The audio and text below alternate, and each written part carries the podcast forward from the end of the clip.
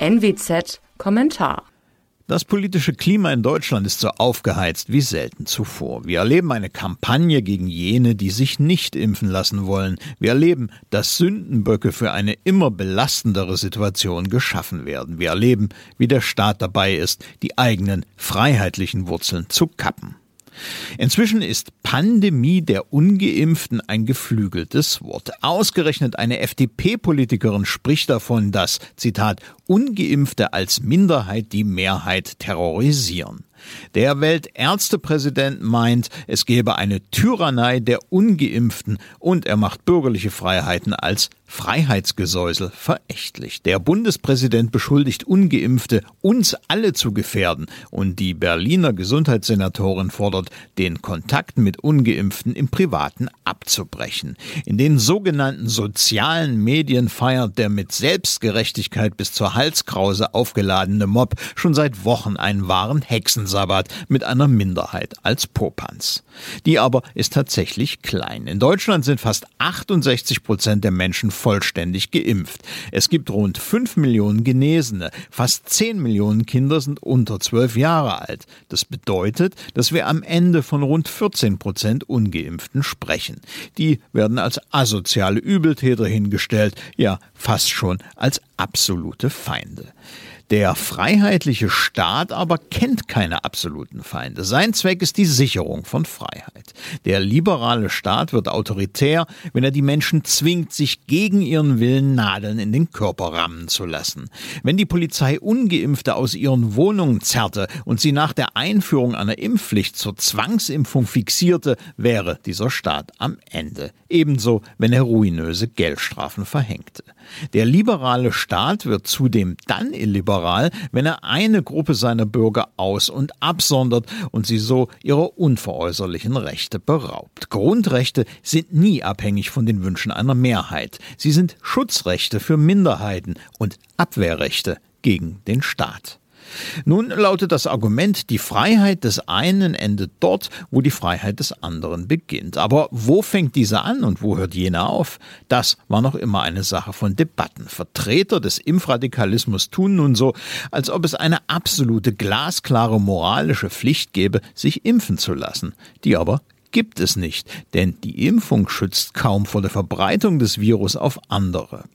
Und wie steht es mit der Überlastung der Intensivkapazitäten? Nun, zum einen trifft die, sollte es dazu kommen, vor allem ungeimpfte selbst. Zum anderen sollten diese Menschen dann, bei schweren Verläufen also, natürlich auch die Folgen tragen, denn Gebrauch von Freiheit bedeutet auch, die Konsequenzen des eigenen Handelns zu schultern.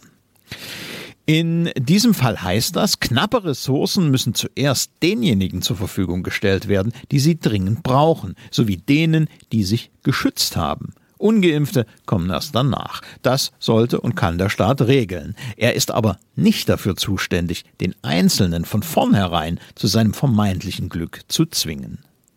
Zum anderen ist es aber vor allem massives politisches Versagen, dass dieses Land seit Jahresbeginn etwa 4000 Intensivbetten weniger hat. Mitten in einer Pandemie, das ist niemandem zu erklären. Es drängt sich nun der Verdacht auf, dass die Hatze auf neu gezüchtete Sündenböcke solches Politikversagen übertünchen soll. Denn Politikversagen gab es in der Pandemie reichlich. Einige wenige Stichworte. Osterlockdown, Maskenaffäre, Impfstoffversagen, Corona-App-Chaos und das aktuelle Interregnum ist gekennzeichnet von Corona-Wirrnis. Vor allem aber hat die Politik desaströs kommuniziert. Den Leuten wurde per Lockdown und Impfung Freiheit versprochen. Gehalten wurde nichts. Tyrannei der Ungeimpften, Tyrannei der Unfähigen trifft es besser. Nun gibt es eine Reihe schmerzhafter Wahrheiten. Erstens, wir werden auf absehbare Zeit mit Corona leben müssen. Wir können uns aber nicht alle Jahre wieder von Lockerungen im Sommer zu Einschränkungen und hysterischen Hexenjagden im Winter und von Boosterimpfung 3 zu Boosterimpfung 23 hangeln. Wie soll es auf lange Sicht also weitergehen? Darauf hat die Politik nicht einmal annähernd eine Antwort. Die aber ist entscheidend. Zweitens. Die politische Kampagne gegen Ungeimpfte muss enden. Sie hat in einem liberalen Rechtsstaat keinen Platz. Wir vergiften damit die Wurzeln eines ohnehin fragilen Gemeinwesens. Drittens. Warum sollte man aber die Freiheit der bewusst ungeimpften verteidigen? Weil es hier um Grundsätzliches geht, weil es sein kann, dass in anderen Fällen das Kollektiv von mir verlangt, etwas zu tun, das ich absolut nicht tun will. Dann benötige ich selbst Räume der Freiheit. Corona darf nicht der Einstieg in die Verengung solcher Räume sein. Freiheit ist kein bloßes Beiwerk. Und das betrifft alle und jeden. Viertens. Wir brauchen nüchterne, freiheitlich grundierte Gelassenheit. Wer sich impfen lässt, schützt sich selbst. Wer das nicht tut, hat seine Gründe.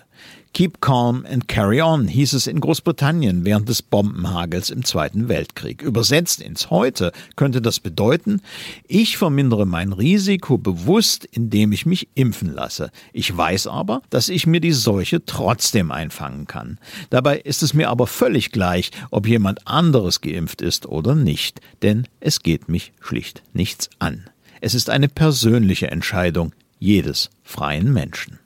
Mein Name ist Alexander Will. Sie hörten einen Kommentar der Nordwestzeitung.